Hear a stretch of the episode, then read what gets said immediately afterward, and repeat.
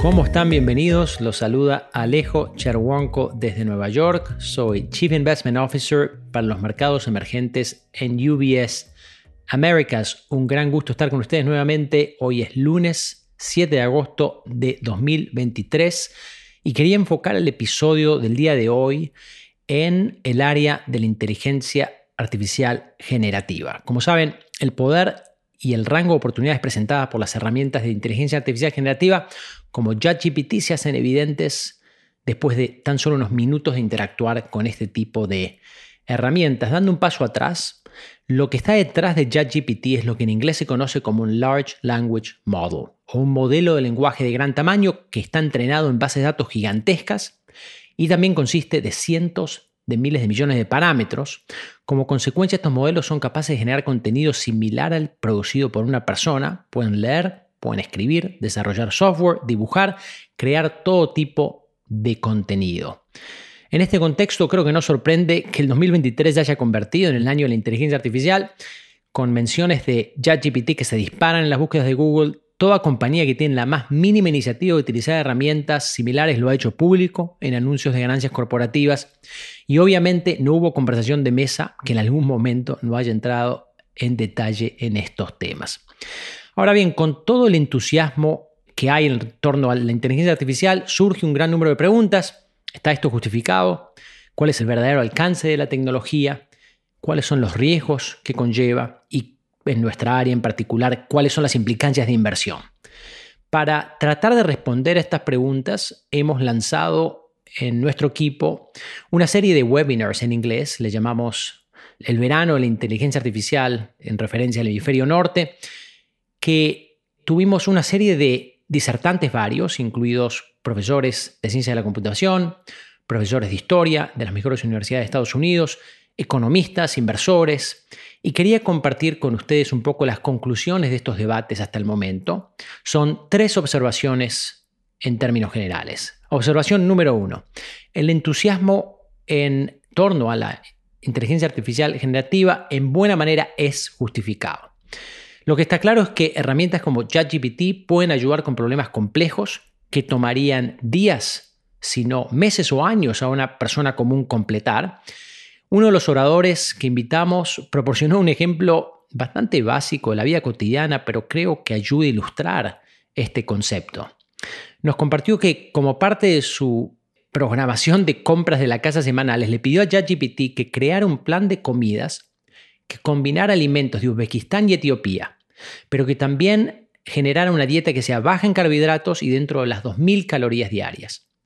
Todo con elementos o ingredientes disponibles donde esta persona vive. Pero no terminó ahí. Luego le pidió al sistema que cree un juego para tratar de convencer a su hijo de 9 años que probara la comida basada en historias de Pokémon, este dibujito animado que sigue siendo bastante popular entre los chicos. Y finalmente le pidió que diseñe un juego de matemáticas con temas de nutrición y que convierta este juego en código de computación para que pudiera jugarse en su iPad. Todo esto fue generado con éxito en cuestión de segundos. Nuevamente, es un ejemplo básico, pero ilustra el poder de los modelos en cuestión. Como consecuencia, cuando uno piensa en el impacto económico que esto puede tener, creo que muy probablemente va a ser significativo. La introducción de la inteligencia artificial generativa en la economía debería mejorar considerablemente la eficiencia. Esto se debería traducir ya sea en mayor crecimiento económico con el mismo esfuerzo para los países o en el mismo crecimiento económico con menos esfuerzos. Ya veremos cuál de las dos opciones se termina dando. También, por supuesto, es cierto que algunos puestos de trabajo, ha habido mucho debate al respecto, se perderán a causa de la inteligencia artificial. Como también es probable que la inteligencia artificial cree nuevos empleos que hoy ni siquiera podemos llegar a concebir. Para que ustedes se den una idea, aproximadamente el 10% de los roles laborales que vienen existiendo al final de cada una de las últimas décadas no existía al comienzo de estas últimas décadas. ¿no? Entonces, con toda honestidad, nadie sabe exactamente cuál será el impacto neto y solo el tiempo dirá en lo que se refiere al mercado laboral.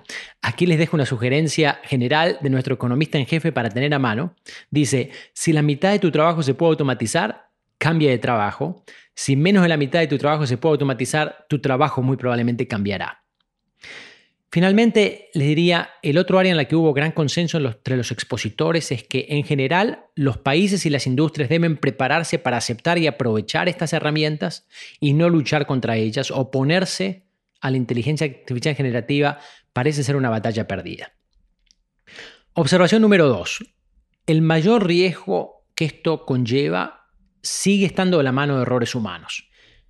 Como saben, más allá de la amenaza para los puestos de trabajo que acabamos de discutir y el efecto disruptivo que la inteligencia artificial generativa puede tener en varias industrias, aquellos con un don para lo dramático han proclamado que estas herramientas pueden amenazar a la humanidad misma.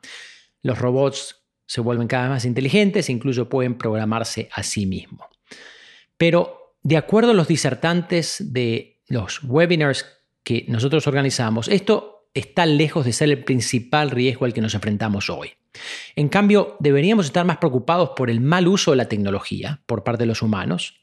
El mayor desafío inminente es que las personas usen la herramienta de manera inapropiada, con efectos dañinos, por ejemplo, para tomar decisiones legales en el sistema educativo o para tomar decisiones de índole financiera. Tomemos el caso del abogado de un hombre que demandó una aerolínea en un proceso bastante común, pero usó ChatGPT para preparar una presentación legal. El problema fue que ChatGPT generó referencias a casos ficticios que el abogado nunca chequeó y lo presentó al tribunal sin ningún tipo de revisión. Muchos de estos casos eran inventados, fueron los primeros ejemplos de, entre comillas, alucinaciones de inteligencia artificial generativa en el ámbito de lo legal. Observación número tres y última, hay oportunidades de inversión, pero hay que ser selectivos. Como saben, en lo que va del año, las tecnológicas han tenido una performance fortísima, la capitalización de mercado combinada del sector tecnológico global ha aumentado cerca de 6 mil millones de dólares en lo que va del año. Una racha tan fuerte, por supuesto, plantea dudas sobre su sustentabilidad. Aquí les comparto dos observaciones. Por un lado, no creo que las acciones relacionadas a la inteligencia artificial generativa estén hoy en un terreno de burbuja especulativa, por varios motivos. Hay que tener en cuenta que esta tecnología tiene casos concretos de aplicaciones muy valiosas tanto para los consumidores como para las empresas. Además, la adopción de la inteligencia artificial generativa ha sido rápida y dirigida por el consumidor. ChatGPT acumuló un millón de usuarios dentro de una semana de su lanzamiento en noviembre del año pasado, una adopción mucho más rápida que innovaciones tecnológicas anteriores. Ahora, por otro lado, sí creo que las valuaciones de estas compañías están un poco excedidas. Para que se dé una idea, las acciones de las empresas relacionadas a inteligencia artificial están tradeando un promedio de 30 a 40 veces precio-utilidades, un ratio de precio-utilidades de 30 a 40 veces, significativamente por encima del promedio del sector tecnológico que es de 25 veces. Nunca hay que olvidar que los retornos a la hora de invertir en mercados financieros no son solo una función de cuán bien o mal le va a una compañía, sino cuán bien o mal le va a esta empresa relativo a lo que ya está descontado en el precio. Y ya hay bastante buena noticia en el precio de varias de estas compañías. Lo que observamos es que hay riesgos concretos a considerar que no parecen estar del todo descontados. Uno es el aumento de la regulación en el sector. El segundo son cuellos de botella en cadena de suministro que pueden afectar al sector. Y el tercero es un potencial aumento de la competencia. Los líderes de estas industrias del mañana pueden no ser los mismos que se dejan entrever hoy. Entonces, en conclusión, aquí les diría proceder con selectividad en el corto plazo, aun si existen oportunidades de mediano plazo. Para ideas concretas, recomendamos dar una mirada a nuestra lista de acciones llamada los ABC de tecnología. A esta se puede acceder a través de su asesor financiero de UBS. Es todo por hoy. Seguramente vamos a estar hablando mucho más de estos temas. En un episodio futuro me voy a concentrar en el posible impacto económico de esta tecnología en Latinoamérica. Cualquier sugerencia, como siempre, me la hacen llegar a través de las redes sociales. Estoy presente en LinkedIn. Muchas gracias por su atención y hasta la próxima. Un fuerte abrazo. Las opiniones sobre inversiones de UBS Chief Investment Office dadas y publicadas por el negocio global Wealth Management de UBS AG o su filial UBS. Este material no toma en cuenta objetivos de inversión específicos, la situación financiera o las necesidades particulares de ningún destinatario específico y se publica solo con fines informativos. Como empresa que proporciona servicios de gestión de patrimonio a clientes de todo el mundo, UBS AG y sus filiales ofrecen servicios de asesoría de inversión y servicios de corretaje. Los servicios de asesoría en materia de inversiones y los servicios de corretaje son independientes y distintos, difieren en aspectos materiales y se rigen por leyes y acuerdos separados y diferentes. En los Estados Unidos, UBS Financial Services Inc. es una subsidiaria de UBS AG y miembro de FINRA SIPC. Para obtener más información, visite nuestro sitio web en ubs.com diagonal Working. Para obtener la información legal completa, aplicable a las opiniones de inversión independiente producidas por UBS, visite nuestro sitio web en ubs.com diagonal CIO-disclaimer.